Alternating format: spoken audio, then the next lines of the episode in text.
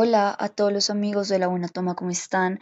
Hoy les traemos la segunda parte de nuestra serie de Algo sobre Caliwood con Davis Cortés, agradeciéndole nuevamente a Davis y a ustedes por escucharnos. Esperamos que esta serie les guste mucho y pues nada, disfruten este segundo episodio. Que si uno hace falsos documentales y fan footage, puede hacer cosas baratas sin, sin depender de otra gente y ya. Entonces, en esa época, yo en 2009 eh, quería ir a Cali porque Ospina me, metió mi película ahí, entonces yo quería ir a Cali, pero yo no tenía plata para ir a Cali, entonces dije, ¿cómo hago para ir a Cali y que la universidad me lo pague? Entonces como que me dijeron, no, pues si usted dice que es selección oficial, la universidad pues obvio tiene que pagarle. Y yo, ah, bueno, pues lo soy, ¿cierto? Sí. Ah, bueno, entonces voy a ir a hablar. Entonces fui a hablar con un man que se llama Alberto Amaya, que era el director de la escuela de cine en esa época y que era productor, que es productor, que es productor de La Primera Noche, de, de La Pasión de Gabriel y otras películas, el man tiene hoja de vida chévere. El man, fui a hablar con el man a, pedirle como, como que aprobara una ayuda y el man me dijo, pero usted va a ganar. Y yo, no sé, no creo. ¿Qué? Sé, así como que el man me da plata solamente si se garantizaba que yo iba a ganar, porque si no, ¿para qué? Y yo, pero pues todo, nadie sabe que va a ganar, o sea, de pronto, ¿será que el man estaba muy acostumbrado, será que el man trabaja con el FS o algo así? El man estaba muy acostumbrado a, ya saber de antemano quién iba a ganar por lo del M19 o algo así, no sé qué, estaba pensando el man. Bueno, el caso es que eh, la otra opción era como hacer un proyecto y que ese proyecto se fuera, se ejecutara dentro del Festival de Cine de Cali y, y así sí lo financiaban. Y yo, ah, bueno, esa opción me parece más justa. Entonces como que me, me, me metí con unos amigos y dijimos, hagamos un falso documental que se llame Caliwood. Y la idea es que el falso documental narremos eh, cuál es el verdadero origen de que llamen Caliwood a, esta generación y que, y que, el verdadero origen sea que lo que sucedía era que los magnates de, de las majors norteamericanas como MGM, Warner, eh, Paramount, Fox, entre otras, como que los manes a veces eh, paseaban en Colombia y hacían como turismo sexual o alguna pendeja así, o hacían algún turismo raro en Cali, o como que tenían un amante en Cali, y luego la, la, amante caleña pues terminaba engendrando un hijo, y ese hijo pues tenía sangre de Hollywood, entonces era como una especie de mestizo, porque tenía como sangre de Hollywood, pero también tenía sangre de caleña y tal. Y entonces, eh, como que sí, como que esos cuatro personas, eh, Caicedo, Mayolo, Ospina, y bueno, de pronto meter de revés ahí a Sandro Romero, eh, tenían esa historia de origen. Entonces, como que el documental iba a contar esa historia de origen y bueno, lo voy a mezclar, lo voy a mezclar con, con entrevistas reales, pues hablando de, de, cosas serias sobre el festival, pero como que la idea era que el documental arrancara haciendo como un cubrimiento del festival, pero luego virara a contar este chisme así y tal. Todo raro ahí, bueno, yo quería hacer eso. Y entonces lo pasé como proyecto y lo aprobaron. Y entonces dije, re bien. Y entonces como que yo le, pues como tenía una relación más o menos, está poco cercana, pero sí le podía escribir de vez en cuando correos a Luis y me respondía. Eh, le conté esto y el man dijo, uy, buenísimo, sí, chévere que lo hagan, no, yo estoy dispuesto para lo que necesites, no sé qué. Yo, perfecto, gracias. Pero apenas tocamos tierra caleña, mis amigos se desaparecieron y empezaron como a rumbear y a enloquecerse y literalmente se me desaparecieron. y pues era muy paila porque yo era como el director, pero uno de ellos era de la cámara y otro de ellos era el del sonido, y pues, pues no puedo hacer nada sin, cámara, sin micrófono y sin nada. Y entonces fue como, como que al principio sí por disimular grabamos algunas vainas, ellos por disimular, porque yo estaba súper metido en Grabamos algunas vainas de, de, me acuerdo tanto que era como de la, una conferencia de prensa que hubo sobre la película La sangre y la lluvia donde Jorge Navas, a quien también entrevisté luego más, más profundamente, eh, donde Jorge Navas hablaba de su relación con Abel Ferrara y de cómo se había encontrado con Abel Ferrara en un festival de Cannes y no sé qué, bla, bla. Y luego se dejó entrevistar y, estuvo, bueno, que yo también traté de llamarlo como de, segunda, segunda, ¿qué? Segunda generación de, de, los del grupo de Cali, ¿no? Como si fueran los Minutemen y los Watchmen. Eh, como que siento que Carlos Moreno y, y Jorge Navas, y a quién más metemos ahí, bueno, Alonso Torres, eh, no sé quién más, Antonio Dorado Z, se pueden llamar una segunda generación, Oscar Campo, una segunda generación del grupo de Cali, el mismo Sandrito, y una tercera generación ya sería gente como Oscar Ruiz Navia, como como quien más, bueno, no sé, estoy un poco perdido con cine caleño últimamente. De pronto como Marcela Gómez, que es una muy buena documentalista. Sí, como que también hay otro parche y se va renovando el parche, pues como todo también viene conectado por la Universidad de Antioquia, perdón, por la Universidad del Valle, que imbécil por la Universidad del Valle. ¿Yo qué?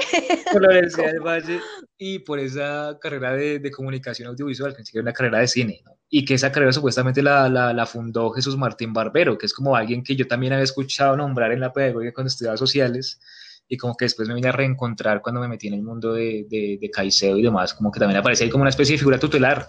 Y es por eso que se relaciona tanto el mundo de eh, Caliwood, y el mundo del grupo de Cali, sus orígenes y su configuración, con lo que sucedió de manera similar en Francia con la nueva ola, y es que también eran críticos, eran cinéfilos y tenían un padre tutelar, que no era en este caso Jesús Martín Barbero, sino era André Bazin, que era como el gran teórico académico, que incluso tiene pues una compilación de textos, que no es un libro propiamente dicho, pensado así, pero una compilación de textos que se llama ¿Qué es que es el cinema? que pues obviamente todo el mundo eh, que estudia la nueva ola y esa generación conoce, no estoy inventando nada, no estoy, digamos, descubriendo nada tampoco, pero esa, esa conexión sí me parece importante, ¿no? Porque obviamente Jesús Martín Barbero es muy respetado acá, ¿no? Supongo que en tu medio también lo respetan mucho. En mi medio. No, pues no sé, en, en, en, el medio de las humanidades, de, del derecho, de, de, las artes, ¿no? Como que entre en todo ese círculo y todo ese parche suena ese nombre o ya no, o ya, o ya estoy muy viejo. Pues sí, son, pues no sé, digamos, Sonaba, en, en artes no son muchos. Sí. Sonaba por allá en los 90, ya no, eso ya no. No, no, de, de, de en, digamos, pues en, en artes, en derechos, solo en una clase eh, lo mencionaron y, es un profesor muy, pues que está siempre muy actualizado, es más bien como, es de mis profesores más jóvenes, entonces, y él siempre como que intenta animar a, a leer a otras personas, a ver a otras personas y así, pero en sí la academia como tal no, no, no suena mucho.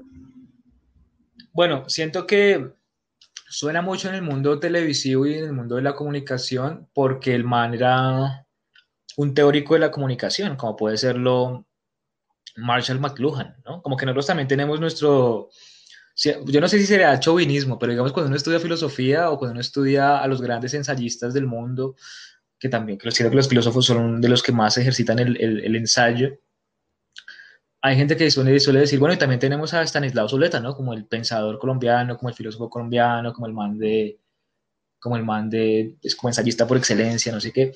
Y siento que en ese sentido también tenemos nuestro como teórico de la comunicación por excelencia, que es Jesús Martín Barbero, y que luego basándose en sus enseñanzas, pues como que otros han, otros, otros académicos de, de otra disciplina, como por ejemplo Armando Silva en el mundo de la geografía, empieza a hablar de geografía urbana usando muchos conocimientos de Jesús Martín Barbero y demás.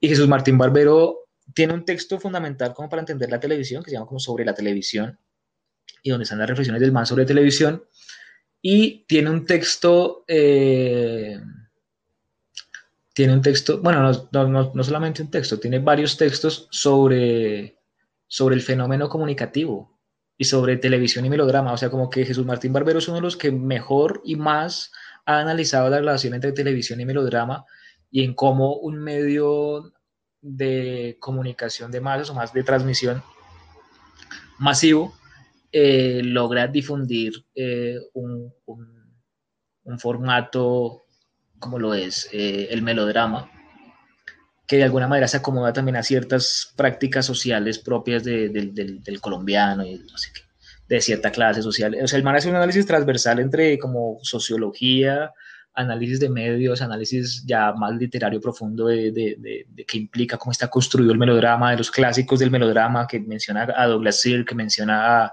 a Fassbinder, que Fassbinder también bebe Douglas Sirk, menciona a este man, a a Todd Haynes, ¿no? El man que hizo I'm Not There, eh, que también bebe de Douglas Sirk en otras películas.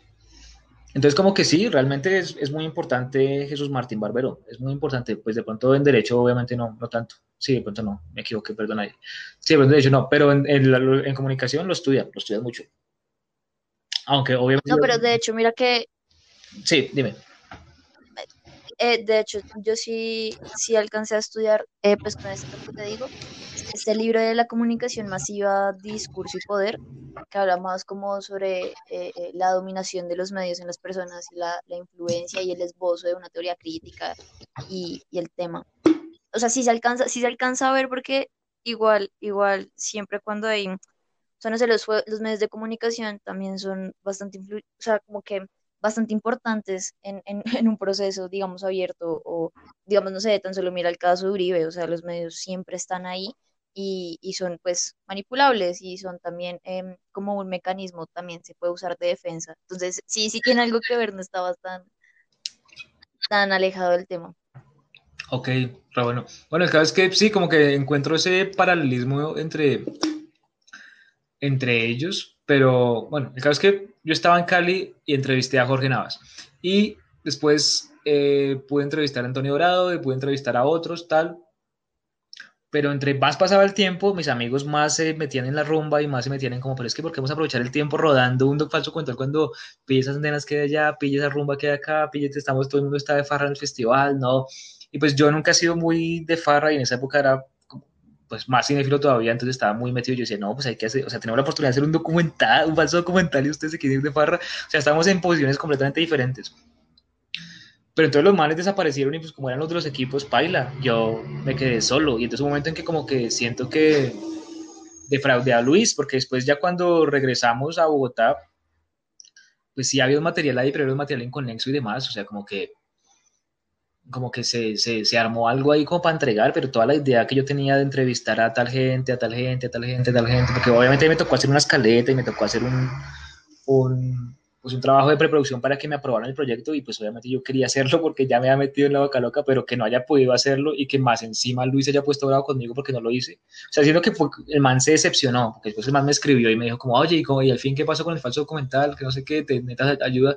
Y entonces yo le expliqué, le dije, no, no se pudo hacer, no sé qué, y el man fue como, uff. O sea, el man no me lo dijo, pero se le sintió la decepción como de, no, pero ustedes tiene huevo no, no, haberlo podido hacer si en mis tiempos tocaba con 16 milímetros y ustedes tienen video, no sé qué, o sea, como algo así, como decir, mi hijo tuvo que ser forzado más, o sea, como que no, sí, como que decir, bueno, venga con escudo, no me cuente su vida, a mí, a mí entrégueme películas, si me habla de una película, hágala y entréguemela, no me cuente su vida, no me cuente que no pasó ni demás, que es algo que le pasa a uno mucho con el mundo del cine, ¿no? Que uno siempre está lleno de proyectos y luego es como, oye, ¿qué pasó eso que, ah, no, no se pudo, ah, ok, sí, pasa mucho, pasa mucho, como que hay un momento en el que uno se, se, se infla de entusiasmo y empieza a hacer algo y luego después la realidad lo golpea y es como, uff,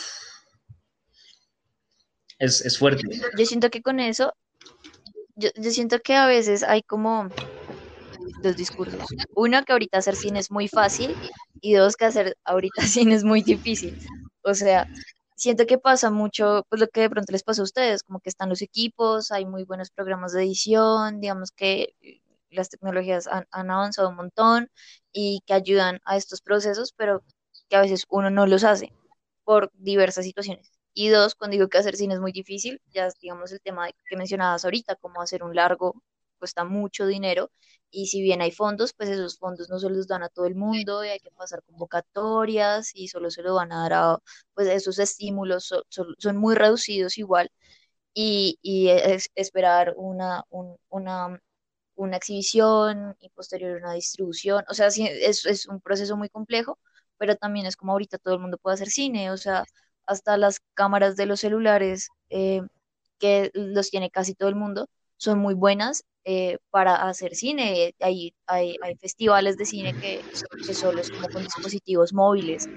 Entonces, no sé si siento que es que está como estos dos, no sé, como dualidades ahí, pero y justamente pasa mucho, pues, lo que en este caso les pasó a ustedes, como está la fiesta, está el festival, eh, no sé, siento que a veces se pierde mucho el, tema de, poder crear y más ahorita que tenían la, oportunidad y, que era una muy buena idea y que ya estaban allá para poderlo hacer. O sea, lo único que faltó fue como ganas, pues. Sí, sí, también. No, sí, pero igual sí siento que el hecho de, que el cineasta tenga que colaborar con otros muchas veces lo nutre y pues obviamente le, da otras perspectivas y hace que haya, haya más riqueza en el trabajo, pero también hace que si se disuelve ese grupo, baila, baila, se hace daño todo. O también tuve que haber tenido la opción de haber llevado, si fuera una camarita chiquita mía, y haberlo hecho con una camarita pequeña ya, y no haberlo hecho con esos equipos de la universidad que estaban a cargo de otro man que se desapareció. Igual siento que ahora con la crisis de los 30 también estoy como en momento y también como que de alguna manera la película de Ospina fue como una sacudida de recordarme esa decepción que le causé al man y decir, sí, tengo que dejar de esperar a, que pase algo, sino pues tengo a mis amigos que tienen cámaras, puedo pedirles prestadas una cámara y puedo hacer un documental, otra vez, otro falso documental y ya, y lo puedo editar, lo puedo editar aquí en mi casa y, ya, y no pasa nada, no tengo que aplicar ningún fondo ni nada, solo lo hago y ya. Y estaba pensando en eso y fue como muy, como si Ospira me hubiera estado hablando desde la tumba y me hubiera estado diciendo, hágalo, maldito, hágalo, hágalo. Y yo como, bueno, sí, señor, perdón. ¿Qué estás esperando? Sí, sí, sí, sí, tal cual. Tal cual.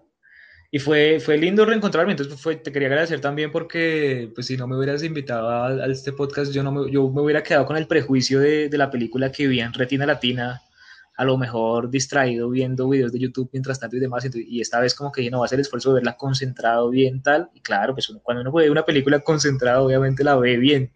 Yo cuando, cuando la primera vez que hablamos de, de todo como su perfil, y, y, que me mencionaste como lo que estabas pensando en ese momento, yo quedé toda qué, como así, ¿por qué? O sea, yo, porque mi experiencia sí fue así, o sea, yo la vi como tres veces en, en una sala, después la vi como dos veces, creo, en, en mi casa, pero cuando la pasaban por Señal Colombia.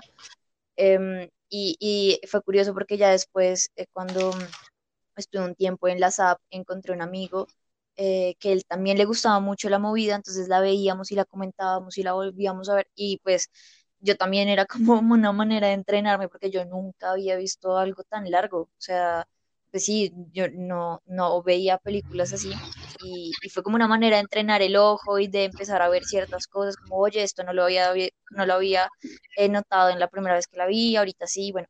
Entonces sí la vi muchas veces como muy concentrada y muy dada a, verla y a disfrutar la experiencia, eh, que por eso me sorprendió un montón y cuando me dijiste, no, ya cambié, ya la volví a ver, ya más concentrado, fue como, uff, uff, qué, qué bueno, muy bien por eso. Menos mal.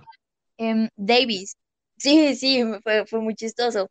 Ahorita mencionabas a mm, Jorge Navas y quería llegar a él porque hay una película que está ahí lista para, para mostrarse, a ver, cuando, cuando el COVID se le dé la gana y cuando ya habrán eh, pues eh, salas y, sí, cuando se reanude todo. Exacto, que se llama Balada para Niños Muertos. Es de hecho la, la última peli de Navas, que por cosas de la vida y del COVID, como todo este año, eh, fue la película que cerró el, el Fixi. O sea, no iba a ser así, pero terminó cerrándolo en el TAM. Y es una película que, que muestra también mucho, mucho archivo de, de Luis y, cuentas más como la historia de cuando, cuando Caicedo viaja a Los Ángeles eh, en busca de, de un productor ah, como lleno de, de información. Roger Corman, ese productor de Roger Como muy apasionado. Sí, sí, sí, sí. De hecho, él, bueno, como que había una conexión ahí que, que, iban a viajar a Cartagena a poder ver la película, pero pues no pueden porque se quedan en Panamá por, por el tema del COVID, y bueno, el caso. Eh, pero es una, es una peli que, que, muestra como Andrés escribiendo como cine de serie B y cine de terror, y que él, lo hacía muy mal. Y de hecho, hay, es una peli muy linda. A mí me gustó un montón, aparte porque también hay como una voz en off ahí de, de, de Jorge. Eh, está, eh, él lee un, un, pedazo de infección, entonces ya con eso fui muy feliz. Pero, mm, y tiene unas ilustraciones y unas animaciones muy bellas. Pero la, la película es, es, es, es, muy íntima porque también muestra eh, a, a Luis contando muchas historias sobre Andrés y él saca también sus libros y, y sus películas y, y, su música. Se abre mucho también la familia de, de, de Andrés. Uh -huh. Y es como relata todo este viaje de que Andrés ya no tenía un solo peso y estaba en Estados Unidos y le escribía pues cartas a su hermana. em, diciéndole eso, que no tenía con qué comer, que estaba desesperado, pero que él no se iba a devolver hasta que, hasta que pudiera conseguir lo que iba a buscar. Pues fue un viaje muy duro para Andrés. Entonces quería hablar como de la peli porque eh, mencionaste a Navas Sí, y, y fue como si yo, a. Navas también, eh, digamos que, que lo admiro ¿Cómo se llama la película de Navas? Y cuando vi esta balada para niños Oye, ¿y dónde se consigue eso? ¿Tú sabes? todavía no, porque todavía no está rodando. Ah, pero tú la, es, es lo ah, que te ¿verdad digo, o sea, toca esperar a ver. Pero tú la viste ya. Sí, Uf, ¿y cómo existe ese privilegio? ¿Como sí, sí. periodista o algo así? No, no, no, ojalá, todavía no llego a tanto. Eh, pero mm, Ya, no, bueno. pues eh, eh, lo que te decía fue la película que, que cerró el Fixi, entonces yo, yo la vi, fue Ah, allá ya, ya, ya, ya me y como que Jorge dio sus palabras y, Ah, y ahí es cuando cuenta claro, él como todo el tema. Sí, claro. Y igual él iba a viajar como en abril, como el 18 de abril, creo, a Argentina para el Bafisi, porque allá se iba a estrenar, y pues no hubo Bafisi tampoco. Entonces, la verdad, en este punto yo no sé qué va a pasar con la peli, Bueno, no, eh, porque igual Carlos Moreno también estrenó una peli que se llama Lavaperros, y él sí dijo, esa se iba a estrenar el 10, el, como el 12 de abril, y él sí dijo, apenas abran salas de cine, la estrenamos. Pero con esta de Navas, sí no, no sé, no sé nada, pero sí como que para que la tengan ahí en el radar cada vez que suene balada para niños muertos, vayan claro, para alimentar más el- la mitología de Hollywood. No, y de hecho, es, Funciona, funciona muy bien, de hecho. No, iba a decir que está muy bien traído el tema de Navas porque, pues Navas también está, es un obsesionado o un obseso, o sí, alguien muy obsesionado con la figura de Andrés Caicedo, tanto así que hace un, como un mediometraje llamado Cali Calabozo, ¿no? Donde hay un tipo muy Sí, sí, parecido a Andrés sí. Caicedo y el tipo lo, lo sigue con la cámara y hace como alguna adaptación lírica muy libre, muy videoclip, muy experimental de, del vagabundeo de, de, Andrés Caicedo, mezclando muchos textos, mezclando partes del espectador, partes de, bueno, partes de epígrafes, partes de infección y demás. Y de hecho, en la entrevista que yo le hice, que la gente todavía lo puede ver en YouTube y demás, pero que también de pronto sale en el, que obviamente puede salir en el, yo no sé si lo metí en el índice ese, creo que no lo metí, imbécil, bueno. La entrevista con Jorge Navas, el man cuenta resto como del making of de, de, de, de, ese, de ese producto concreto que me parece que es muy bueno y de cómo eh, él tuvo una relación personal con, con, Carlos Alberto, con el padre de Andrés Caicedo, y de cómo el padre de Andrés Caicedo aparece allí en, en la película, o sea, como que el hombre pone a, pues crea como ese efecto muy, muy, muy poderoso y muy chocante de ver a un actor haciendo de Andrés Caicedo porque se parece físicamente, recreando y representándolo, y de ver a Carlos Alberto dentro de esa ficción reaccionando con este man como si fuera su hijo y como con una secuencia ahí como medio onírica donde se ven de lejos y demás. Me pareció muy bueno, como ese juego de la realidad, lo onírico, lo videoclip, lo experimental y lo documental, porque era el padre haciendo de sí mismo. Y es re bueno que tengamos también una película de esas de alguien haciendo de sí mismo. Es como, como en esta vaina de, de lo del 11 de octubre, el asesinato de Rafael Uribe Uribe, que la primera película de ficción del cine colombiano supuestamente era esa, eh, la película donde se reconstruía el asesinato de Rafael Uribe Uribe y se usó a los manes que lo asesinaron como actores haciendo de ellos mismos, puedes creerlo. El drama, el drama del 11 de octubre, creo que se llama esa película o algo así. Galarza y Carvajal.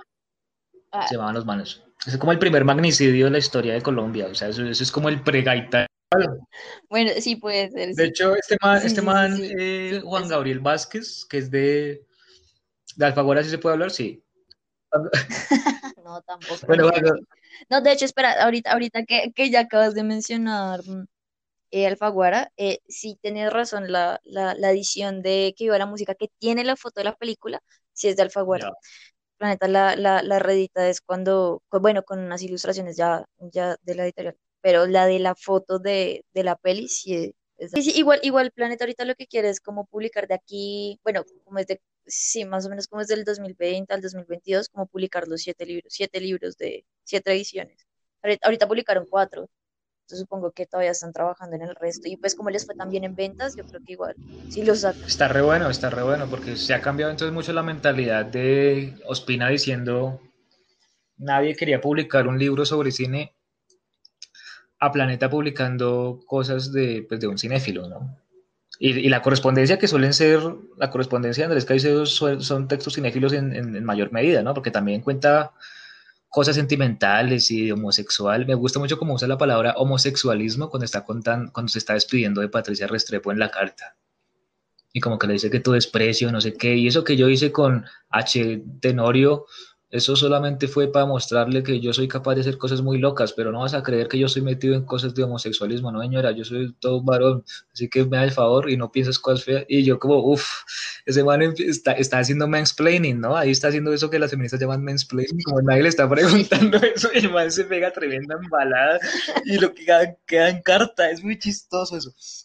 Pero fuera de esas vainas tan chistosas, también hay mucho texto cinéfilo y como uno dice como, uy, Planeta se está, se está arriesgando por los cinéfilos, qué bueno. Eso es muy de aplaudir. Y además que es muy raro adaptar una película así como, o sea, hacer una película de una, de un flujo de conciencia. Es muy difícil de ilustrar eso. Y, y si bien como vainas como Fight Club y cosas así lo han intentado desde jugar mucho con la forma y demás, o han intentado como apostarle a cierta subjetividad, eh, o sea, como a ilustrar con el escenario con la cámara la, subjetividad mental o emocional que está viendo el personaje, como por ejemplo en Repulsión o en esas películas de Polanski.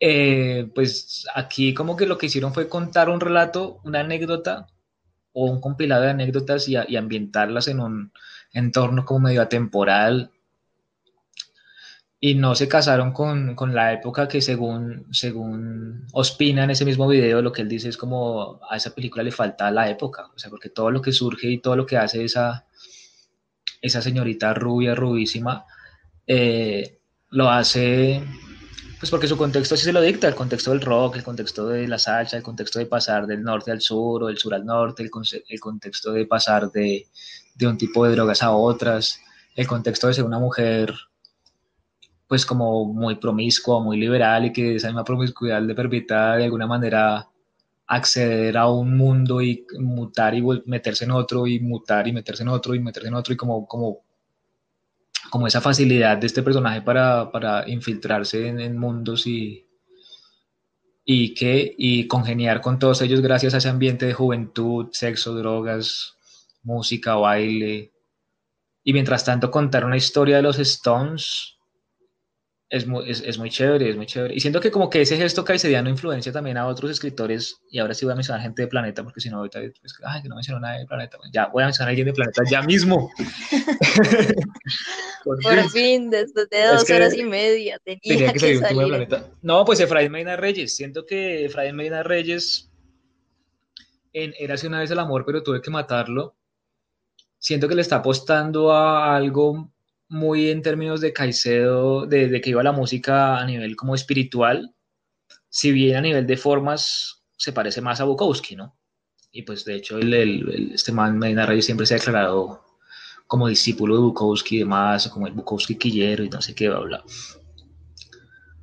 Entonces, en Érase una vez el amor, pero tuve que matarlo. El man cuenta como sus aventuras como adolescente en, en, Barranquilla y con sus discusiones con su mamá, y sus idas a tomar cerveza y sus, y sus levantadas de viejas y no sé qué, y todo el, el man cachondo que se levanta viejas y no sé qué, bla, bla, pero que es medio lírico y medio romántico y medio peligroso, no sé qué. Y mientras tanto cuenta en paralelo el surgimiento de Kurt y cómo Kurt toca su primera canción en guitarra y no sé qué, siendo un niño y cuenta una historia ambientada en Seattle.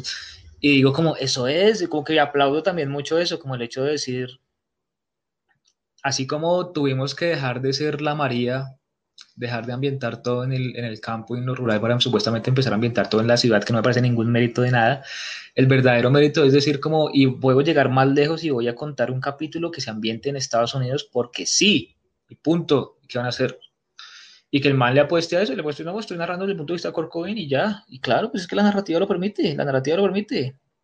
Y en ese sentido me parece que la, la, narrativa en términos de producción es mucho más justa y más democrática, porque si uno hiciera eso en película, tendría que irse a Estados Unidos a rodar. Y para irse a Estados Unidos a rodar en Seattle, así sea, así no, así encuentre las calles perfectas que muran las calles ochenteras que habrá recorrido Kurt que las encuentre, que no le toque reconstruir un estudio ni nada, ni nada, pero el solo hecho de tener que viajar a Estados Unidos y hacer un casting y bla, bla, gastarse una plata, ya le hace desistir y decir, no, mejor no lo hago, mejor narro algo aquí al lado, en mi barrio, que lo puedo rodar y que le puedo decir a mi amigo que ese día no vaya a trabajar, que ese día no, no, no, no vayas, no, no, hay, no hay que ser webcamer ese día, ese día no, ese día trabaje conmigo, trabaje conmigo y rodamos unos planitos, ta, ta, ta, y ya, puedo hacerlo. Eso que uno piensa dos veces cuando lo va a hacer en cine, en literatura uno lo dice, ¿por qué no? Voy a narrar eso desde el punto de vista de tal, voy a hacer que mi protagonista sea Paul Giamatti, sea Brad Pitt, sea el man que creó Life in a Day, sea cualquiera. Y me gusta mucho porque eso hace que mucha gente se envalentone, o sea, si Caicedo se envalentonó a meter los Rolling Stones y, y Efraín Reyes, publicado primero por, por Babilonia y luego por Planeta, eh, se envalentona a usar Kurt Cobain en, en Relaciones del Amor, pero tuve que matarlo y después a decir la, técnicas de masturbación entre Batman y Robin y a, meter más cultura pop en, los textos. Más adelante, este man que ya mencionamos, Juan Carlos Garay, se aventurará a meter a Eric Clapton y a Cheo Feliciano en una trama ahí de como de medio búsqueda de tesoro escondido por parte de un man que tiene una tienda de discos muy parecido al man de alta fidelidad y tal, pero metiendo como una mitología inventada de, Feliciano Clapton.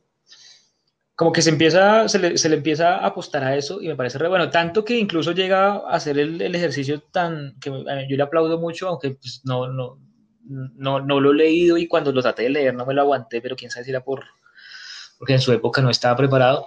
Pero el ejercicio que hace eh, Ricardo Silva, que bueno, aquí volvemos a Alfagora, perdóname, pero es que yo qué culpa que el man sea amigo de los de Alfagora.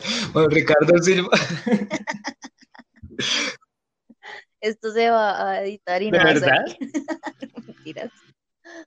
No, no, No, no, ah, no, bueno, claro si te que llega a no. molestar algo fresca, yo no tengo problema con que se quiten cosas ni nada. O con que tú me digas, ya cállese, no hable más de mis... No. Bueno, el caso es que Ricardo... No, ni porque eh, las editoriales me, me, me patrocinaron Sí, el podcast, ojalá. Pero no, Bueno, el caso es que bien. en esta onda de meter el cine dentro de la literatura, que está para seguir ahondando en la idea de que es un género que necesita explorarse mucho y que, y que hay colombianos que se han arriesgado y que me parece muy loable, eh, citaría el caso de Ricardo Silva, que además de ser crítico de cine, que fue crítico de cine en Semana durante mucho tiempo, yo no sé si tú alcanzaste a leer algunas de las críticas de Silva, el man fue crítico de cine como por más de 10 años, ¿no? Y que me acuerdo que en una época en que película que salía fuera colombiana, internacional o tal, uno se iba, así como hoy en día, bueno, no sé si hoy en día la gente se va a la pajarera del medio o el, a, a- a ver qué dijo Pedro Adrián Zuluaga de X o Y cosa. Eh, en su momento, alguna gente, alguna gente, en su momento eh, se hacía lo mismo con Ricardo Silva. Vamos a ver qué dijo Ricardo Silva en semana. Y a veces Ricardo Silva se tiraba cosas chéveres, pero a veces usaba muchas metáforas manidas, como por ejemplo decir, el personaje está viviendo un viaje dantesco. Y uno, no, otra vez con esas pendejadas, manico, otra vez usando esas metáforas manidas para decir que es un personaje que sufre, pues así es, así es la película, pues ya, hay, o sea, ya, di algo más, porfa. O, bueno, cosas así, pero igual también el man, el man era muy juicioso y como que el ejercicio de escribir siempre una crítica, ta, ta, ta. Incluso una vez él, y yo debatimos en eso, y es el hecho de decir como que yo le decía como que a pesar de que había críticas que no me gustaban, yo le aplaudía muchas, sobre todo las que hacía con sobre Eastwood, so- sobre Scorsese, que el man también es un apasionado de Scorsese profundo, y dimos como un conversatorio juntos sobre Scorsese ochentero en la, en la Nacional cuando yo manejaba la cinemática y fue muy lindo. El man es muy generoso también. Eh, el caso es que yo le aplaudo un libro que el man tiene que se llama El hombre de las mil, de los mil nombres, El hombre de los mil nombres. Y es un libro donde el man hace como una especie de falso documental escrito sobre un tipo llamado Lester Brown, que es como una especie de productor de Hollywood ficticio que el man se inventa, pero entonces el man se pone a hacer que otros hablen de él. Entonces aparece como entrevista con Martin Scorsese y Martin Scorsese dice, sí, sí, yo conocí a Lester Brown en tal circunstancia después de rodar Raging Bull, no sé qué, bla, bla. Entonces, y luego entrevista con Coppola, sí, yo lo conocí como si fuera Selig, que es realmente donde ve un tigre de papel, como ese mismo ejercicio documental, pero con un productor ficticio llamado Lester Brown. Y a mí me parecía una idea ni la hijo de madre, pero yo no entiendo por qué no lo he leído entonces. O sea, si me parece tan hijo de madre, debería, ser el esfuerzo de leerlo. Yo no sé si es que me da rabia o envidia que alguien lo haya hecho antes que yo, me da miedo que sea. No, no, de pronto es eso, que soy un niño chiquito todavía. Pero creo que va a superar mi infantilismo y lo va a leer y voy a escribirle a, Sergio, a Ricardo y le voy a decir que me, me encanta ese proyecto. Aunque igual ya lo hice en su momento. Lo que pasa es que él, él y yo tuvimos un encuentro y luego un desencuentro porque, pues no, no desencuentro, pero sí distanciamiento, porque empezamos siendo muy, hablando mucho como de Scorsese a raíz de, de, que él fue a la Universidad Nacional, tuvo la generosidad de aceptarme la invitación para entrevistarlo públicamente sobre Scorsese y tal. Después de eso, eh, como que le pude pasar unos textos míos, como una novela corta y unos cuentos, y como que el man me dijo, me gusta el resto, es muy bueno. Y yo dije, qué bueno, muchas gracias, muy generoso de su parte. Y el man, entonces yo le dije, pues si te gusta el resto, ¿por qué no me ayudas a que se publique? Y el man dijo, no puedo hacer eso.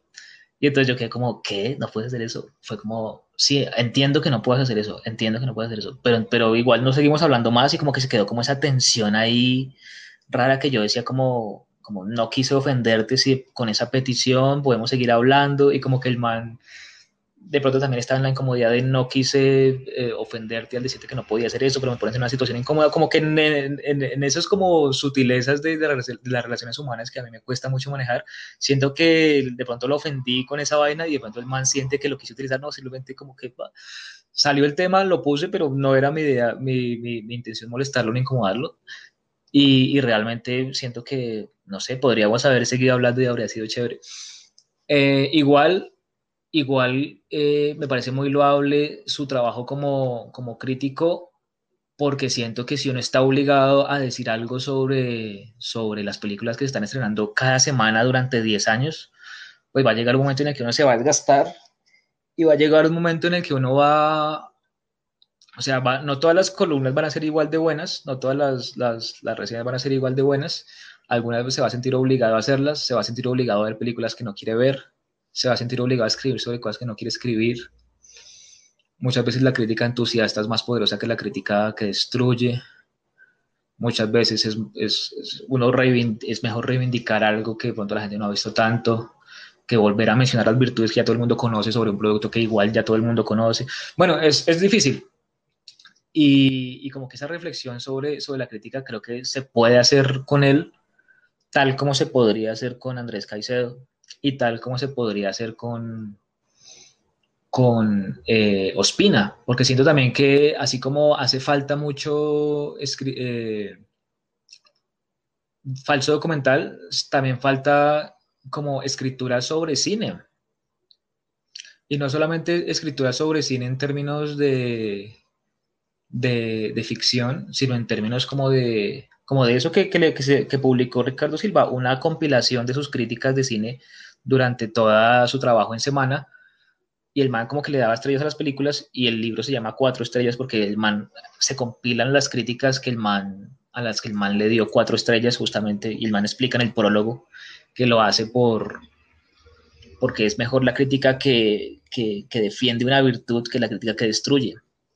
Entonces, si la gente quiere leer un compilado también chévere de libro de críticas de cine, obviamente muy distinto que, que ojo al cine, pero también que aporta para entender cómo se está leyendo el cine colombiano desde la crítica o desde un medio como lo puede ser Semana en su momento, pues se puede leer este libro de, de, de, Silva y puede leer también El hombre de las mil caras, El hombre de los mil nombres, perdón, El hombre de los mil nombres, para ver cómo se hace un falso documental escrito jugando, al, jugando al, al a la ficción y al riesgo formal, pero también siento que a Silva le, le dieron muy duro o, o, el libro no tuvo éxito no sé si porque no es muy bueno o de pronto porque no, no se ambienta en Colombia. Creo que es muy injusto lo que, lo, que, lo que termina pasando muchas veces con la literatura colombiana, pero pues sí, obviamente cuando uno se pone desde el punto, desde el punto de vista de, del industrial, pues uno entiende, porque pues obviamente es, es, es su chiringuito va a, a velar por, por, sus intereses. Eh, me parece inconcebible el hecho de que, pues de que no sé, de que no tengamos a Andrés Caicedo vivo ahora reaccionando ante YouTube, reaccionando ante Vimeo, reaccionando ante Instagram. Eh, no tengamos Andrés Caicedo. Andrés Caicedo, si estuviera vivo, estaría publicando o a lo mejor no. ¿Tú, tú qué crees eso? Digamos, Andrés Caicedo 2020 o bueno, no sé, 2010. De los 2000 para acá, ¿cómo sería la vida de Andrés Caicedo? Eso es lo que yo me quería preguntar en la película que quería hacer, pero tú, ¿cómo te lo imaginas? Y como que esa rabia y esa vaina del hecho, man, de decir, pero, o sea, con ese conflicto que uno siente cuando de alguna manera tiene cierta comunicación con la audiencia, que es, algo que uno no es, nadie le enseña a manejar. Y es como el hecho de decir, eh,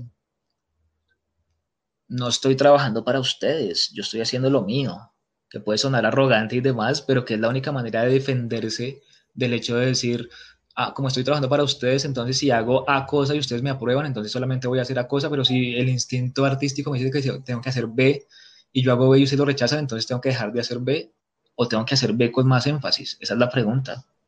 Yo estoy haciendo la obra para mí o para el público o hago una obra que es para mí y que de vez en cuando el público conecta con ella, o hago una obra en función de lo que el público me va dictando.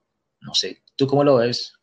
No sé, yo siento que a veces jugar eh, este tema de yo lo estoy haciendo para mí y no para el público, también juega mucho como no me importa cómo va a salir y si va a vender y si, y si les va a gustar y eso. O sea, siento que también es como un mecanismo de defensa de lo voy a hacer aún así a ustedes no les guste, pero si sale bien, va a ser un hit para ustedes y para mí, pero si sale mal, pues aún así ya había dicho que, que era solo para mí, lo estoy haciendo solo para mí. Entonces, siento, siento que es una muy buena estrategia, o sea, como que es muy inteligente hacerlo así, porque no hay error, o sea, no, no hay un margen de error, ni, por lo que te digo, o sea, si sale muy bien y me gusta a mí y le gusta al público y, vende, pues ya estoy hecho, pero pues si no, pues al fin y al cabo ya había dicho que, que era un contenido solo para mí y que lo estaba haciendo era por mí, no por, por el por el público. Aunque siento que, que igual, no sé, es que el, factor económico siempre es muy importante, así, así uno diga como, no, esto lo estoy haciendo solo para mí o, o porque es una deuda conmigo mismo. Siento que uno sí estaba pensando como en, uff, ojalá esto venda porque estoy haciendo una inversión para sacar tal contenido y, y, y necesito recuperarla, pues porque el, sí, el, factor del dinero siempre está ahí de por medio. Pero mira que es chévere porque ya que hablamos de, de, publicaciones y relacionadas con el tema del grupo de Cali, antes de, de yo creo pasar a hablar de Mayolo, eh, sería como decir que es muy curioso que Andrés Caicedo haya, pues que haya muerto el día que supuestamente le llegaba su obra, ¿no? Su obra ya editada, que era como, pues supongo que por una edición estatal o algo así, porque era como algo de colcultura que existía en esa época que le llega al aeropuerto, la corrige y luego sí ocurre el suicidio. Pero que el man antes hubiera publicado eh, el atravesado como autopublicado de la época, que no es lo mismo que hoy en día meterse con un Amazon o meterse con un, con un pues bueno, Kindle y tal, que es lo mismo, o, meterse con un Lulu o, o, con un, no sé, me gusta leer.com, con esas vainas, sino ¿no? Sino mi mamá me va a pagar y ya, mi mamá me la pagó. Y eso es lo que hizo Espina, la mamá le pagó la edición y entonces sale esa edición y la edición, pues como cuando uno se autoedita, pues, pues obviamente no tiene que poner toda esa cháchara legal o de la, página, de la famosa página legal de los libros que obviamente tú debes conocer por parte y parte, o si la pone, uno puede jugar a la parodia. Y nuevamente entramos en el terreno del falso documental y de la falsificación y tal. Y es como ahí ya el man pone una editorial que se llama como ediciones pirata de calidad, ¿no? Ediciones Pirata de Calidad es la editorial supuestamente que edita eh, El Atravesado. Y, y, luego después, para seguir con la conexión Planeta y no olvidar a Planeta, eh, Efraín, Medina Reyes también dice algo así, ¿no? que él trabajó para ediciones pirata de calidad, o sea, que hay una conexión. De, de hecho, ahorita que volviste al tema de, de la publicación de Caicedo, no te respondí la pregunta de que si Caicedo estuviera vivo, eh, seguiría escribiendo, seguiría publicando, y creo que sí. O sea, así él no lo hubiera querido, creo que igual, o sea, Caicedo hacía parte de un grupo, le hemos hablado en todo este tiempo, y aún así, pues Luis siguió trabajando mucho, el resto de gente también siguió trabajando mucho y siguieron moviéndose. O sea, siento que, que si Caicedo estuviera vivo, el, el, el trabajo de Luis y de todo lo que generó Hollywood y Ojo al Cine y el tema, lo hubiera obligado de una u otra manera a publicar, así hubiese sido solo por dinero o, porque hubiera publicado algo conjunto con Luis, con Mayolo, o sea, no sé, incluso, incluso em, ahorita hablando de, la película de Jorge Navas, me acordé que esta peli creo que se iba a terminar, o sea, como que listo, la función, esto que lo otro, y se inauguraba una, una, una que, una una muestra de fotografías de la rata Carvajal sobre Caliwood. Entonces, como, o sea, siento que todos siguieron como trabajando en, como a razón de, este movimiento, así que siento que si Caicedo estuviera vivo, así no le hubiera gustado, eh, y no sé, así no hubiera hecho eh, publicidad, promoción, lo que sea, si hubiera seguido publicando. o, o haciendo cortos, largos, bueno, no sé, teatro, o sea, cualquier cosa, por incluso por la presión social que tenía y por el trabajo de todos y por lo que significa hoy en día. O sea, todo lo que ha, lo que ha, lo que ha pasado no solo se le debe a la muerte de Caicedo y a toda esta historia de vivir más de 25 años no vale la pena y la cosa, sino porque todos trabajaron mucho y fueron muy importantes para, para toda una siguientes, generación claro. y para ya para toda una Sí, historia es, es muy del cine nacional. Ok. Entonces, sí, A siento a que me eso podría pasar. el, pues la idea del, del, del, o sea, como del Mesías amargado, ¿no? O sea, como del, del man que vuelve y que, no, y que es como, uy, no, pero ustedes, ¿por qué? Uy, pero eso está re mal, eso está re mal escrito. No, no, no, no, yo soy ese ingeniero, yo soy, yo trabajo por allá como en Rusia ingeniero, pero pues vine aquí otra vez para parchar y como que diga, uy, no, eso son bobadas, lo que yo escribía son bobadas, no, porque, y como que el man empieza a insultar a todos los que son fans de él, sería muy bueno. A mí me parecería divertido una película así, en términos de película, como de, de hacer lo que no se esperaría, sería muy chistoso. Y, y siento que, mm, que es inevitable la conexión con, pues como, como ya lo había dicho, con Foster Wallace y con Bolaño, porque mucha gente, bueno, pero sobre todo con John Kennedy Toole, porque es que John, lo que te decía, John Kennedy Toole se suicida y la mamá es la que tiene que llevar el manuscrito a, a editorial a decir, publiquen esto que hizo mi hijo. Y, y, de alguna manera, pues como que tanto tocar puertas, alguien lo lee y, le gusta el resto y, y, el man termina ganando el Pulitzer. Pero entonces uno dice como el Pulitzer, o sea, el Pulitzer que es como el Nobel norteamericano, que es como la cosa más grande que hay. O sea, yo incluso puedo invitar a la audiencia a conocer cómo funciona la literatura norteamericana. Siento que no tiene, obviamente, que, que ir a hacer eh, maestrías o especializaciones en Nueva Orleans o en Nueva York o en Texas sino que lo que tiene que hacer es leer a los que han ganado el Pulitzer. Y si bien va a haber cosas discutibles, es un panorama de la literatura norteamericana muy, muy, muy preciso, muy variado y de muy alta calidad. O sea, como que no se puede encontrar desde el Steinbeck de las uvas de la ira, que después adaptaría John Ford y que de pronto lo, lo abordamos cuando hablamos de cine y derecho la, la última vez. Eh, uno puede encontrar desde eso hasta John Cheever con, con, los cuentos perfectos, supremamente profundos y tristes y demás, hasta gente como el mismo John Abdick, gente inmigrante como Junot Díaz con la, la, maravillosa vida breve de Oscar Wilde, gente judía, hiperjudía como lo es eh, Philip Roth con Pastoral Americana, que también es otro Pulitzer, una mujer muy poderosa que soy muy fan y esa novela me la he leído dos veces ya, maldita, la, la odio porque me, me obliga a volverla a leer, ya, maldita, se llama Jennifer Egan, que tiene una novela llamada El tiempo es un canalla, que es como, uff, qué hijo de madre vieja tan buena escribiendo, es muy buena novela, muy recomendada, novela sobre música y el paso del tiempo y muy prustiana, uy, muy buena novela, muy hijo de madre esa vieja.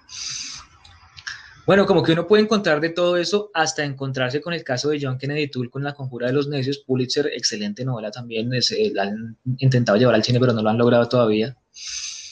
Y, pero encontrarse con el prólogo, decir, el man tuvo que suicidarse para que lo publicara. Y es como, uff, no, esto, esto no me da buena esperanza, esto, esto, baila. Y como que uno siente también como que Caicedo es así un poco.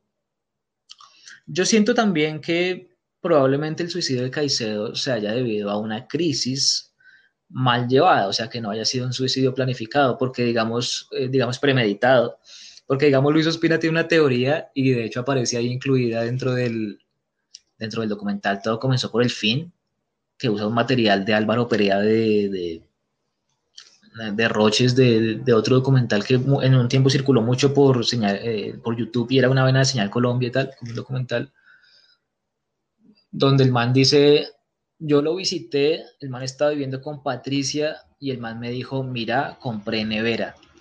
Y yo dije, ah, bueno, si el man compró nevera, esto es en serio, y eso quiere decir que va para largo.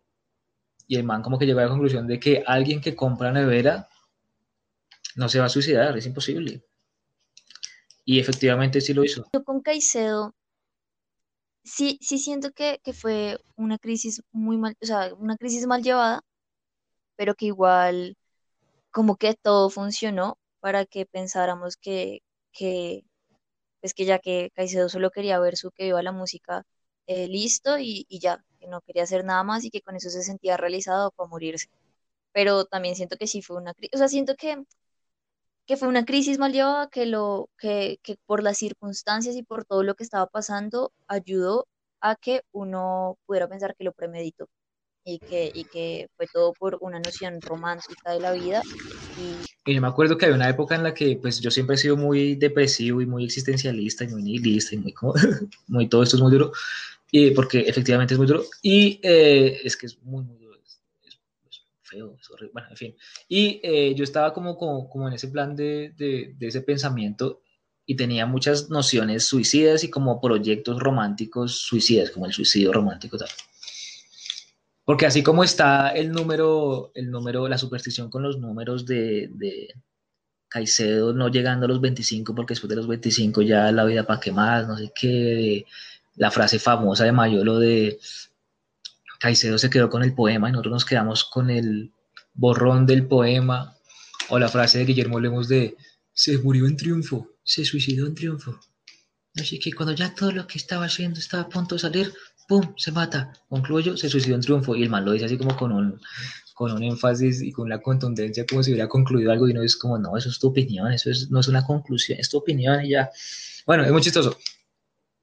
El caso es que sí siento que esa relación de, de, suicidio está muy dada en literatura y hay un man que se llama Vilamatas, Enrique Vilamatas, españolete, de hecho muy amigo de Julián Marías y de Javier Marías, con quienes se carteaba Caicedo. Eh, y este man, Enrique Vilamatas, tiene una, una colección de cuentos que se llama Suicidios Ejemplares, por si la gente quiere pillar, que son cuentos muy poderosos españoles, metaficcionales y demás, como esa generación de Vilamatas, Marías, eh, bueno, pues Reverte, un poquito más bestseller, pero como esa generación de escritores españoles es, es poderosa. Igual, Anagrama los publica, pero, pero ya no es mi culpa. Ahí sí no puedo hacer nada. No, pero no sé si, si creo que los derechos de Vilamatas vencieron y ya los empezó a publicar Sex Barral y Sex Barral es Planeta también, ¿cierto? No. Y, y Oster, Paul Oster también pasó a Sex Barral, ¿no? Bueno, en fin, con esa vaina de, de suicidio y tales, yo tenía como esas nociones suicidas de decir, no, pues si no llego a los 25 pailas, no hago nada más sin suicidio. Si, no logro hacer una película largometraje tipo Ciudadano Kane, o al menos tipo El Mariachi, a los 25, porque pues que Ciudadano Kane, que Orson Welles lo haya hecho a los 24 y que El Mariachi también lo hayan hecho como a los 24 y tal, es como, uy, no. Pero entonces me vi una película llamada The Wrestler, que se, se, se estrenó por esos días, y de hecho escribí la crítica y, y, pues como escribí la crítica y como yo escribía para kinetoscopio, pues como que me obligaba yo mismo a verla por lo menos más de una vez para tener el, el, el, concepto y el juicio ya bien fundamentado y que no me pasara lo de que lo que me pasó con todo comenzó por el fin, que empecé supuestamente odiándola con el primer visionado y con el segundo visionado me cambió completamente. O sea, yo siento que realmente uno termina de ver la película, uno empieza a ver la película como de la número 4 en adelante, como de la vez número 4 en adelante. Uno empieza a ver las películas. Las dos primeras veces uno hasta ahora se está medio enterando de que van eh, por eso películas como, como que no, como que uno no le gustaron pero no se repetiría, es como, ah, siento un poco de pesar por ellas. Como por ejemplo, El Maquinista. Me gustó, pero no me la repetiría, ni abate. Ni abate, ni abate. Bueno, en fin, ¿de qué estamos hablando? Perdón, esa divagación toda rara. The Wrestler era una película de Darren Aronofsky que venía de hacer Pi el orden del caos y obviamente Requiem por un sueño, ¿no? Con nuestro buen amigo Jared Leto. Venía a hacer esas dos películas donde aplicaba una técnica de montaje muy similar que él mismo en un documental de directores que yo había grabado por TNT vi que decía montaje hip hop. Supuestamente él decía que había inventado una técnica de montaje que montaje hip hop, que era un tipo de montaje un poco más videoclipero. A mí me parece que un poco pretencioso decir que se lo inventó porque pues Tony Scott también es un poco video, videoclipero cuando monta y mucha otra gente también. Pero bueno, el man tenía un tipo de montaje como muy musical, muy tendiendo más a, a ciertos patrones como de beats, como de loops, muy chévere. Eso sí, sí lo reconozco, obviamente muy bueno. Y el man venía de eso y uno ya estaba acostumbrado a decir el estilo Aronofsky. Aronofsky ya ha hecho dos películas así, ergo él es así. Pero luego el man hace ¡pum! The Fontaine. Y en The Fontaine hace otra cosa toda rara, toda metafísica, con Hugh Jackman que interpreta a tres personajes como de tres épocas o realidades o dimensiones distintas. Uno calvete, uno un médico, uno un conquistador eh, como precolombino. Y es como, como, uff, muy raro, muy raro, pero muy poderoso visualmente, muy, muy poderoso. En estos días cumplió años Hugh Jackman y por ahí sacaron una colación, eso. También, entre otras cosas, pues además del el bien sonado Wolverine y, Van Helsing y bla, bla, bla. El caso es que eh, el van a hacer esta película y uno dice, pero entonces, ¿cómo así? Pero no, no, no Aronofsky era ese man medio pum, pum, videoclipero, hip hopero, de montaje así tal, acelerado, de, de plano súper hiper detallado de la pupila, tal, tal, así ¿no? Y entonces esto, pero entonces ¿qué? Y luego después, ¡pum!, de Wrestler, y de Wrestler es una película que es una técnica casi documental, que es así como cámara en mano, siguiendo el personaje así como, literalmente es muy parecido a un, documental, la, la, forma muy, la forma en que está rodada, es, es un naturalismo muy crudo. Y uff, a mí esas películas de naturalismo crudo, me, me, me, en términos de puesta en, de, puesta en escena, de, de, manejo de cámara, esas películas tipo Paul Greengrass, tipo eh, no sé, Fernando Meireles también, tipo, eh, no sé, tipo la gente que hace de Shield, tipo, eh, no sé, en algunos momentos Lars von Trier cuando hace buen, buen uso de la cámara en mano también es muy, es muy virtuoso y muy, muy chévere verlo. Eh, como que me gusta mucho ese registro, tipo Walter Sales en Diario de Motocicleta, que también es así como cámara en mano, así como, como shaky cam, no sé qué, me, me, gusta mucho, tal vez porque se parece a lo que yo puedo hacer y justifica, no, me gusta mucho porque me puedo justificar y decir, y decir eh, si ven que me queda temblorosa la cámara, pero pilla a Mireles, al si no le dicen nada, entonces no me jodan a mí, y pille también a Greengrass, si pille, si pille, ellos también, ellos también, y el man hace Jason Bourne, si pilla, ahí está, ahí está Matt Damon y está tembloroso Matt Damon, pero, pero pues si, si va a aceptar Matt Damon, me acepta que mi abuelita salga temblorosa me acepta, porfa. Me metas en este plano que te estoy mostrando aquí. Y la profesora toda, ¿qué? Matt Damon, ¿quién es Matt Damon? en fin, el caso es que eh, sí, como que me gusta mucho ese, ese naturalismo de, de, de, la cámara. Y siento que si Andrés Caicedo hubiera hecho cine, hubiera optado por ese tipo de, de registros más cámara en mano, más... De hecho, en estas películas de, de, de, de todo comenzó por el fin, como que hay momentos donde, donde se muestra making of de la mansión de Araucaima y está rodado ahí con los con yo quiero tener ese material, o sea, o ver más de ese material, porque yo, yo no sé que, yo no creo que eso sea todo, pero se ve al man dirigiendo al actor y diciéndole usted camina por aquí, entonces que bla bla, aquí los mira, los escucha, reacciona, se levanta, coge el coso este, los eh, se hace contra la pared, y el man dirigiendo al actor, y, y es muy valioso, ¿no? Ver a Mayolo dirigiendo, ¿no te pareció? Sí, de hecho también estaba pensando en eso, como, como uno conseguirá, dónde, dónde está ese material, o sea, dónde está ese material y yo sé que debe haber un montón de material más así súper inédito que nadie ha visto, que está guardado, que ojalá todavía no, no se haya dañado y que, que esté en buenas manos, pero sí hay como muchas cosas que, que sean, o sea, que uno no conoce que o, o, que están guardadas y que sí deberían salir y justamente eh, lo que dice sería como como ¿quién, tendrá. Pues yo creo que tocaría fijarse de pronto bien en los créditos de, todo comenzó por el fin, porque ahí de pronto el man deja pistas, porque supongo que tendrán que citar todo lo que usan. Y el man lo habrá ido a pedir a, pedir a patrimonio, porque había una época en que yo como producto, pues como parte del proceso de investigación para ciertos artículos que me encargaban, ya fuera el ministerio, ya fuera Kinetoscopio cualquiera, a veces tocaba ir a ver películas raras, como sobre todo de cine colombiano por ahí películas de los 50 de cine colombiano, pues que obviamente no se conseguían en piratería, pero pues estaban porque estamos en Colombia y en la capital, entonces obviamente tiene que haber un archivo de eso y ese archivo por suerte es patrimonio y uno va y ve y es re bueno. En ese sentido, ya después si uno quiere usar para su documental ahí sí, pues obviamente tiene que entrar a una negociación eh, de derechos con ellos. Durante todo el documental se insiste en que ese documental se hizo como producto de un premio del FDC y que el más se presentó una convocatoria para narrar él mismo con su voz propia, y eso también lo hice en el video de YouTube, Entrevista en México, eh, narrar él con su voz propia toda la generación como protagonista y como parte de ella y como miembro fundacional y como único sobreviviente y como persona que por suerte es documentalista y lo puede hacer él mismo ya está entrenado y como que se ha entrenado, también es como épico, ¿no? Se, ya se ha entrenado durante toda su vida para hacer este documental y lo está haciendo. O sea, como que él nació para hacer este documental y lo está haciendo. Y como que hasta Vicky Hernández le dice, es que usted tiene que hacer esto, no sé qué, bla, bla porque es el único que queda, no sé qué, yo soy una señora gorda y que hace cameos, pero usted sí es el que tiene que hacerlo, no sé qué. Y eh, como que suena así, así de épico ese documental, pero me llama la atención que el man diga, me gané el premio, y uno dice, ¿en qué invirtió el premio? Si casi todo lo, lo, que, lo que hace es, eh, es convocar a, una cena a sus amigos, o sea que supongo que esa comida habrá salido recara, convocar una cena a sus amigos del grupo de Cali sobrevivientes, invitarlos a cenar y pues registrarlo a dos cámaras, ¿no? Una cámara que los espera en el, en el pasillo, pues en la escalera, entre el pasillo y escalera, y otra cámara que los espera ya cuando entran al apartacho. Y de resto, pues lo que se quede registrado de ahí, pero es como el registro de un encuentro.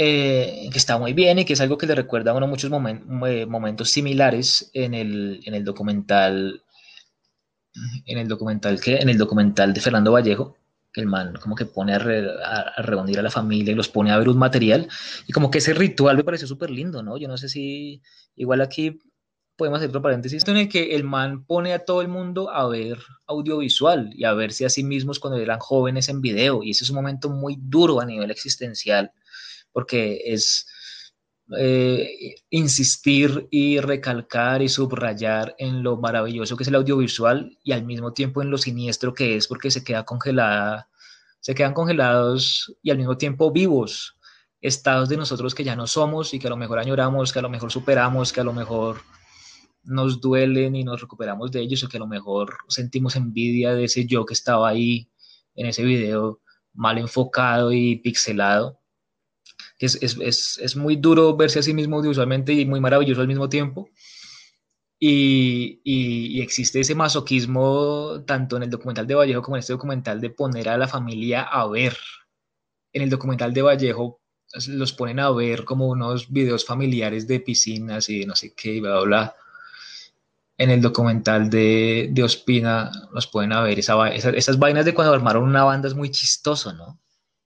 Porque eso, eso, ese capítulo de la banda no tiene que ver con nadie de los principales, es solamente Sandro Romero Rey y sus amigos, que son los mismos amigos que, que, con, que, le, que le recomendaron el minoxidil y el man dijo que no. Entonces, como que de alguna manera para reivindicarse con ellos por no haberles hecho caso por lo del minoxidil, porque ya después el man quiso empezar a usarlo, pero ya estaba calvo. Y los manes le dijeron, como si pilla, desde que estábamos en los toques de la banda, le dijimos, use minoxidil. El ah, Entonces, como que el man hace una banda con ellos para reivindicarse de, no creerles que está acá. También dice Sandro Romero Rey que Luis Ospina es brillante poniendo títulos y que, por ejemplo, novelas de él como Confesiones de una película virgen se lo puso Ospina, como que el man le iba a llamar de otra forma, no sabía cómo llamarlo y Ospina le ayudó y le puso el título. Y realmente Ospina es muy ingenioso verbalmente, por eso insisto en que la gente debería leer Palabras al viento, eh, no, Palabras al viento no, sí es Palabras al viento, sí, Palabras al viento, porque el man, así como decíamos que Guillermo Cabrera Infante, cuando escribía en Cuba, se ponía un seudónimo que era G. Cain y así firmaba como, es, como, como crítico. Luis Ospina durante mucho tiempo firmó como crítico usando el seudónimo de Norma Desmond. Y Norma Desmond es el personaje legendario de una película de Billy Wilder que se llama El crepúsculo de los dioses. Bueno, en realidad se llama Sunset Boulevard pero la traducen como el crepúsculo de los dioses por algunas razones que se dan mucha gara traduciendo sus madres. Eh, y, y, El Crepúsculo de los Dioses o Sunset Boulevard es una película de cine dentro del cine, también con un poco de mezcla de cine negro y un poco de. de. de qué? de medio de thriller.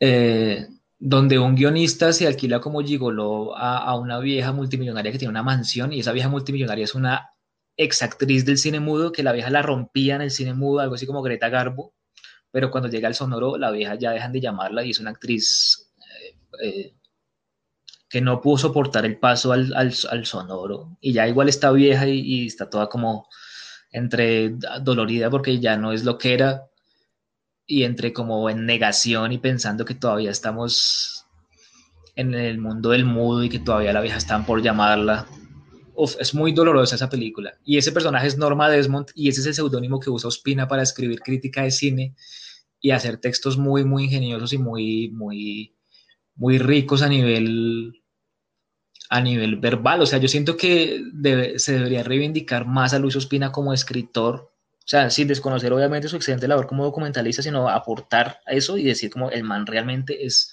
es tremendo, tremendo escritor. Me parece que es muy bueno. Igual está publicado, la gente lo puede consultar, pero, pero el hecho de que le haya colaborado a este man eh, con varios de los, de los, títulos y el hecho de que se haya craneado un falso documental como un tigre de papel y el, y el hecho de que, de que el man jugara tanto con... El, el hecho de que el man de, eh, fuera tan hábil con su pluma que el man convirtiera una, una queja con los medios de producción y con cómo el colombiano recibe el cine de género, lo hubiera escrito en un texto coherente que es muy mítico, esa declaración del video que te digo que es supremamente poderosa.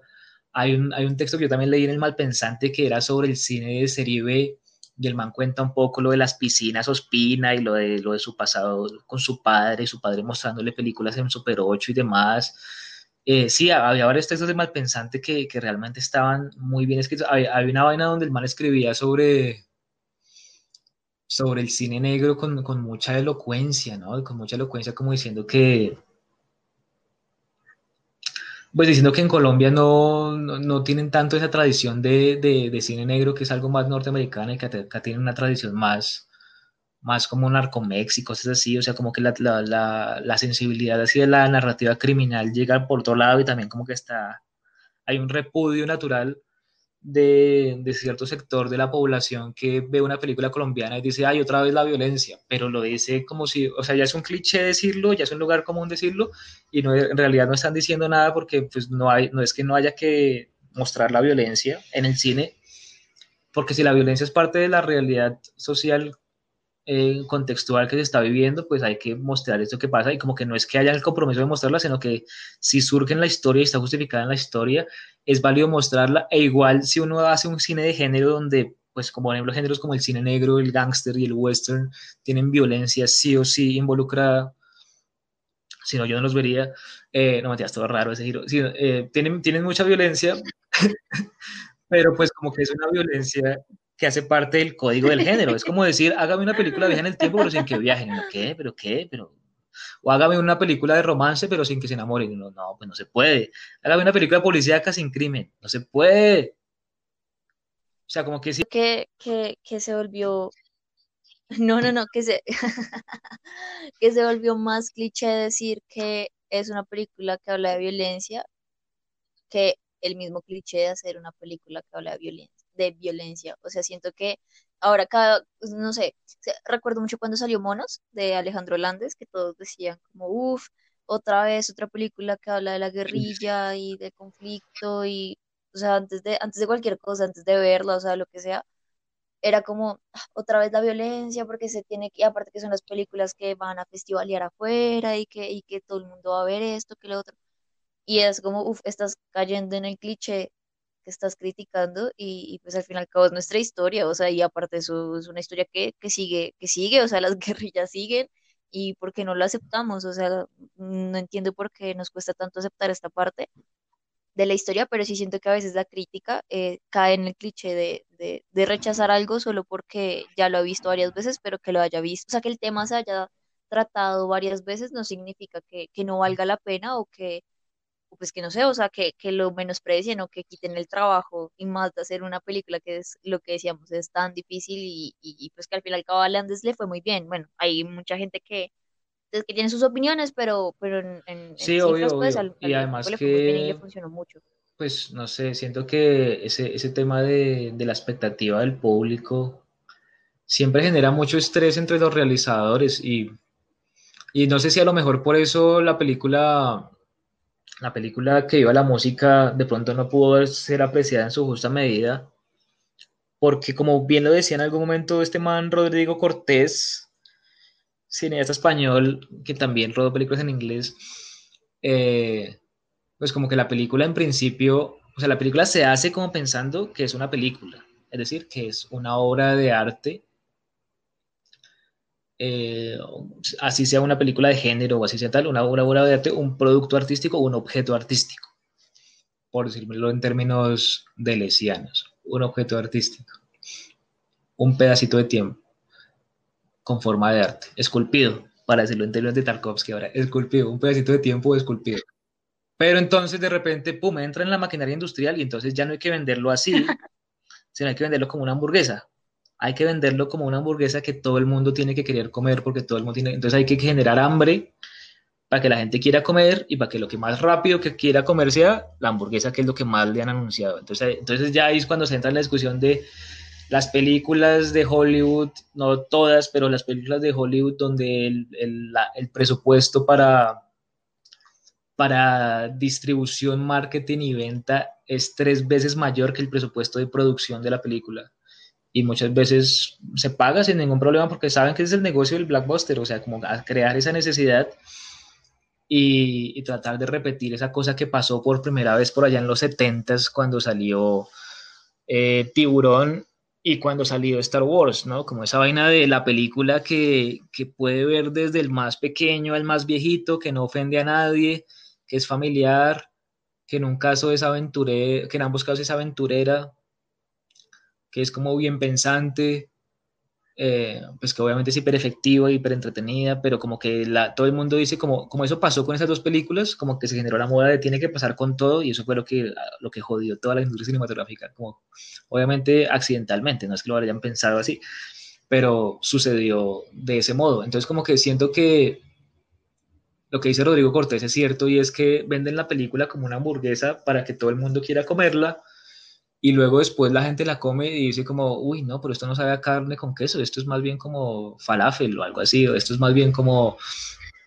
como no sé, como hongo portobelo, esto no es, esto no es carne, esto no, esto no, no, no, y es como, no, sí, pero es que nunca le dijimos que era carne, sí, usted no que era hamburguesa, sí, pero de hongo, o sea, como que ya, ya la gente, hay un momento en que empieza a darse cuenta qué es la película en realidad, eh, en el momento en que la película sale de cartelera y la gente ya puede empezar a valorarla sin todo el ruido mediático, porque todo el ruido mediático siento que confunde mucho, todo el mundo diciendo, uy, eso es re bueno, uy, re bueno, sí, es lo mejor que ha hecho, lo mejor que he visto, lo mejor que se ha hecho este año, cinco estrellas, diez puntos, empiezan a, clasificar y a calificar y a decir lo mejor del año, la mejor de espionaje sin contar Misión Imposible Fallout y de pronto viendo de lado Kingsman, no, pero, pero eso qué quiere decir, cómo es que me lo ubica así, bueno, es que hay muchos críticos que ubican, es que todavía sigo viendo crítica, confesar lo que hago, tengo que dejar de ver crítica.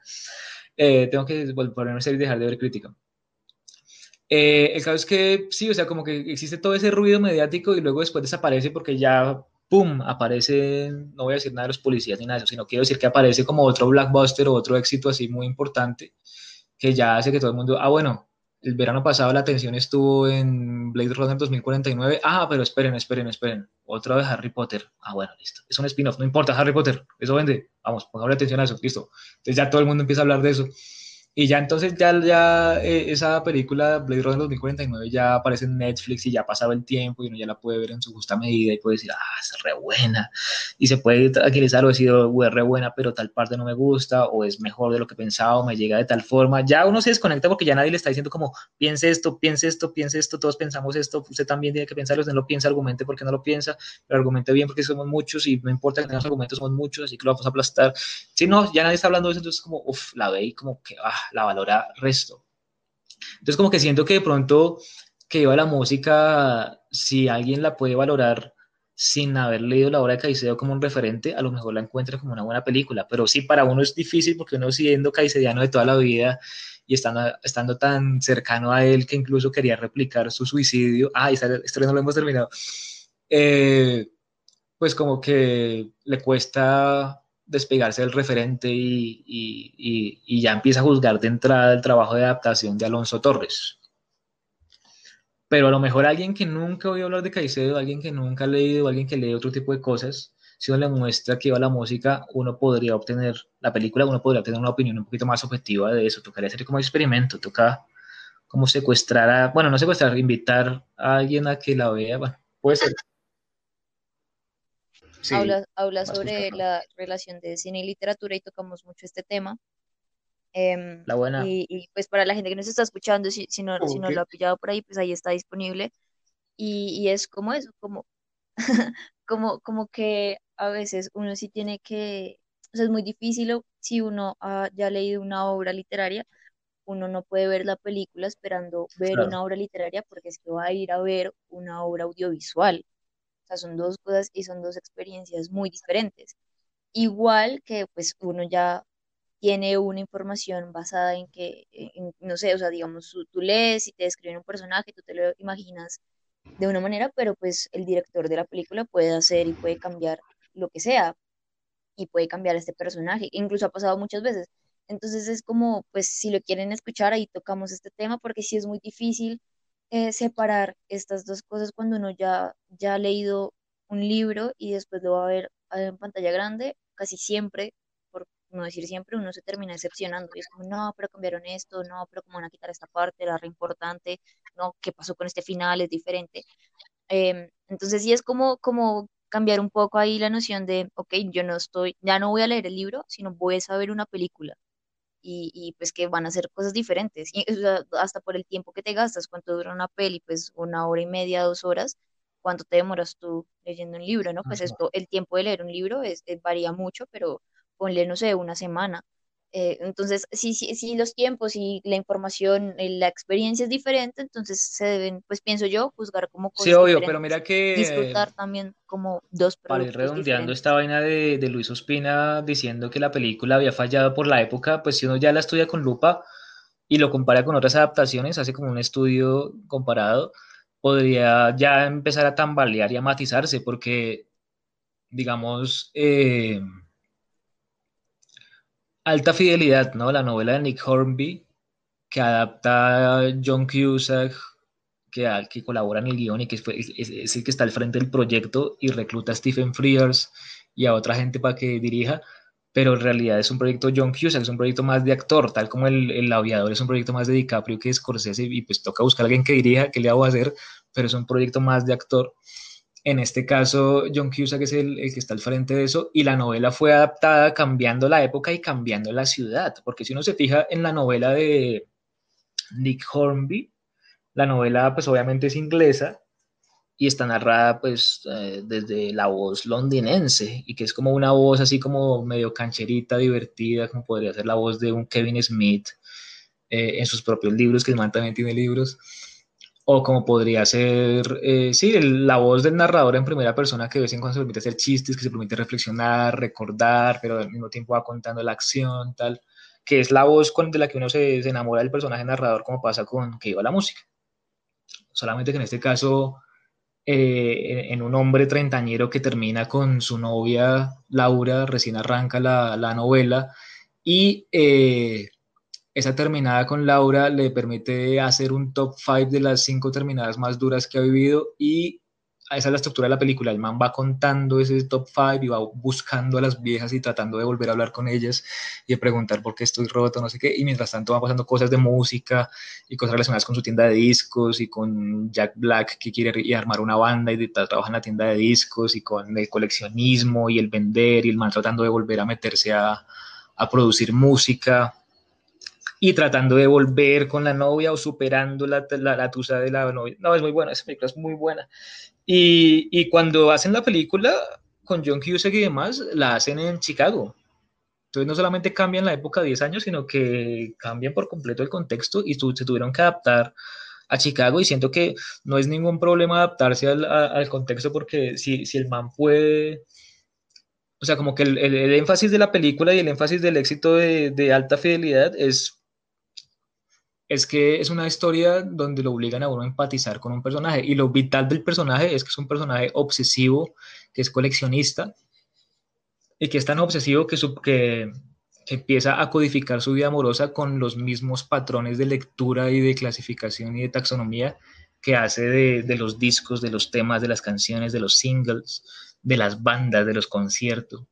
Eso es lo fundamental. Entonces yo siento que el hecho de que uno lo ambiente o en Londres o en Chicago, pues sí, le da un, un colorcito eh, y, una, y una variación a cada uno, pero en esencia el, el rock este que, eh, que interpreta Cusack es eso, la, la, obsesión y representar la obsesión. Y es una película donde también se rompe la cuarta pared porque así como en el club de la pelea y el man, el man mira a cámara y, y le cuenta cosas al, al, al espectador a, a, expensas de los personajes y demás. Y, y bueno, en fin, una película muy, muy, muy recomendada y una prueba de que efectivamente, a pesar de que está el prejuicio, que pues obviamente muchas obras, muchísimas desafortunadamente lo, lo refuerzan de no se puede hacer una buena adaptación. Hay algunas excepciones, como por ejemplo Alta Fidelidad, que demuestran que sí, incluso cambiando el contexto, ¿no? Eh, sin ir más lejos, la propia Sherlock, ¿no? Que es una que Steven Moffat ya se, ya se ha hecho experto en hacer dos series legendarias que adaptan novelas eh, decimonónicas o personajes decimonónicos y que adrede les cambia el contexto y es que los ambienta en el presente 2000ero y el man lo hace muy bien porque el man se concentra en el espíritu de cada personaje. En el caso de Sherlock, estoy hablando obviamente de Steven Moffat y de Sherlock, en el caso de Sherlock, eh, el man se concentra en el espíritu de, del hombre Asperger, súper inteligente, pero al mismo tiempo misántropo y, y, incómodo, pero al mismo tiempo contando con la bondad de un mejor amigo. Entonces, como que el man dice, eso es la clave de Sherlock Holmes, no el siglo XIX, el siglo XIX es solamente un marco. Entonces, si puedo hacer eso en el siglo XXI, pues ya simplemente hago una variedad, pues una equivalencia y tal, y pues obviamente hay cosas que no se pueden adaptar tal cual, hay cosas que sí, pero como que si se centra en el personaje, la va a lograr. Y en Jekyll, pues hizo lo mismo, obviamente antes, siendo que fue un ejercicio como de ensayo de lo que vendría con Sherlock, y es como jugar al concepto de, de cómo uno es otro, de cómo uno es otro. Y como que a pesar de que pues Dr. Jekyll y Mr. Hyde pues es la literalidad de que un man se convierte en otro, eh, aquí al ambientarlo en el siglo XXI y al jugarle al apostarle a algo más metaficcional como de como el hecho de decir que este man es heredero del auténtico Dr. Jekyll y bueno, como de jugar a un poco de cosas pues que no quiero spoilear tampoco la serie, eh, lo hace sin ningún problema y sin, ningún temor de, cambiar, de cambiar la época y de cambiar el contexto. incluso el mismo man hizo una serie para, para Netflix jugando con el mismo recurso, que no sé si tú la viste, que es Drácula, ¿no? Que el man, que es como una de las, de las colaboraciones BBC Netflix. Cada capítulo dura lo que duraría una película normal, ¿sí? Igual pero acá es una única temporada y entonces lo que hace es contar la historia de Drácula otra vez, pero el man le mete unos giros y unos cambios y, y, lo mete como en su universo de personajes súper beiborreicos, súper inteligentes, porque recordemos que es el mismo man de Doctor Who y Doctor Who, sobre todo en boca de David Tennant, es un man súper verborreico y bla, bla, bla, bla, y es súper que no se calla y no sé qué, y con Matt Smith también. Entonces como que encaja muy bien y el man incluso cambia un poquito a Van Helsing y lo convierte ahora en mujer y a pesar de que yo siempre he estado opuesto a ese tipo de cambios, en este caso le favorece mucho porque la monja que crea, crea como una especie de monja cazadora de, Drácula, que es medio detective y demás, y uff, muy buen personaje, muy bueno, no, muy, muy recomendada. Obviamente tiene sus cosas raras y cada capítulo es peor que el anterior, es una recomendación rara porque yo soy demasiado honesto.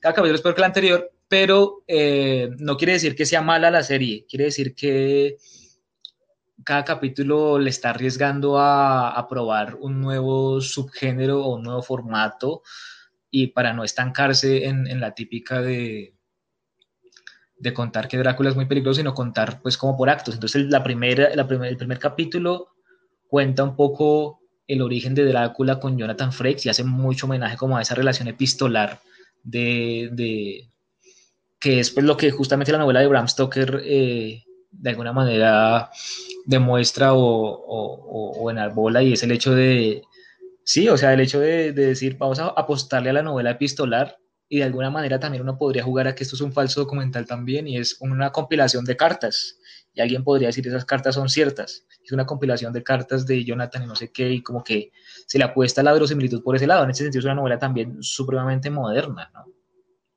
Y como que la primera temporada es eso, la segunda temporada, el segundo capítulo se centra más en, o la segunda película se centra más en el, en el mundo del barco y en cómo se puede desarrollar una trama tipo Agatha Christie, como de tratar de encontrar quién es el culpable de una serie de muertes, de muertes que van ocurriendo en el barco y el espectador sabiendo todo el tiempo que, pues, que es Drácula porque está ahí, porque no sabe que es Drácula, y narrado pues obviamente con la inteligencia de Moffat, que es muy brutal, muy bueno, pero sin embargo él no está a la altura del primero, pero igual es muy bueno también el segundo capítulo. Y el tercer capítulo hace un salto en el tiempo y descontextualiza a Drácula y lo pone a vivir en el siglo XXI. Muchas gracias por escucharnos una vez más. Recuerden que esta es la segunda parte. Nos queda una que también va a salir esta semana. Estén muy pendientes también de los proyectos que está sacando Davis. Eh, estamos eternamente agradecidos con él y por el apoyo que él le está dando a este proyecto. No olviden también seguirnos en nuestras redes sociales, arroba la toma nacional, en Facebook, Twitter y pues también en Instagram, donde somos más activos. Y también recuerden que tenemos un canal de YouTube y una columna de opinión eh, que bueno, que les estamos como subiendo contenidos más de festivales y de cubrimientos o entrevistas que estamos teniendo. Que, que nos sigan también escuchando aquí en este podcast y nada, la buena.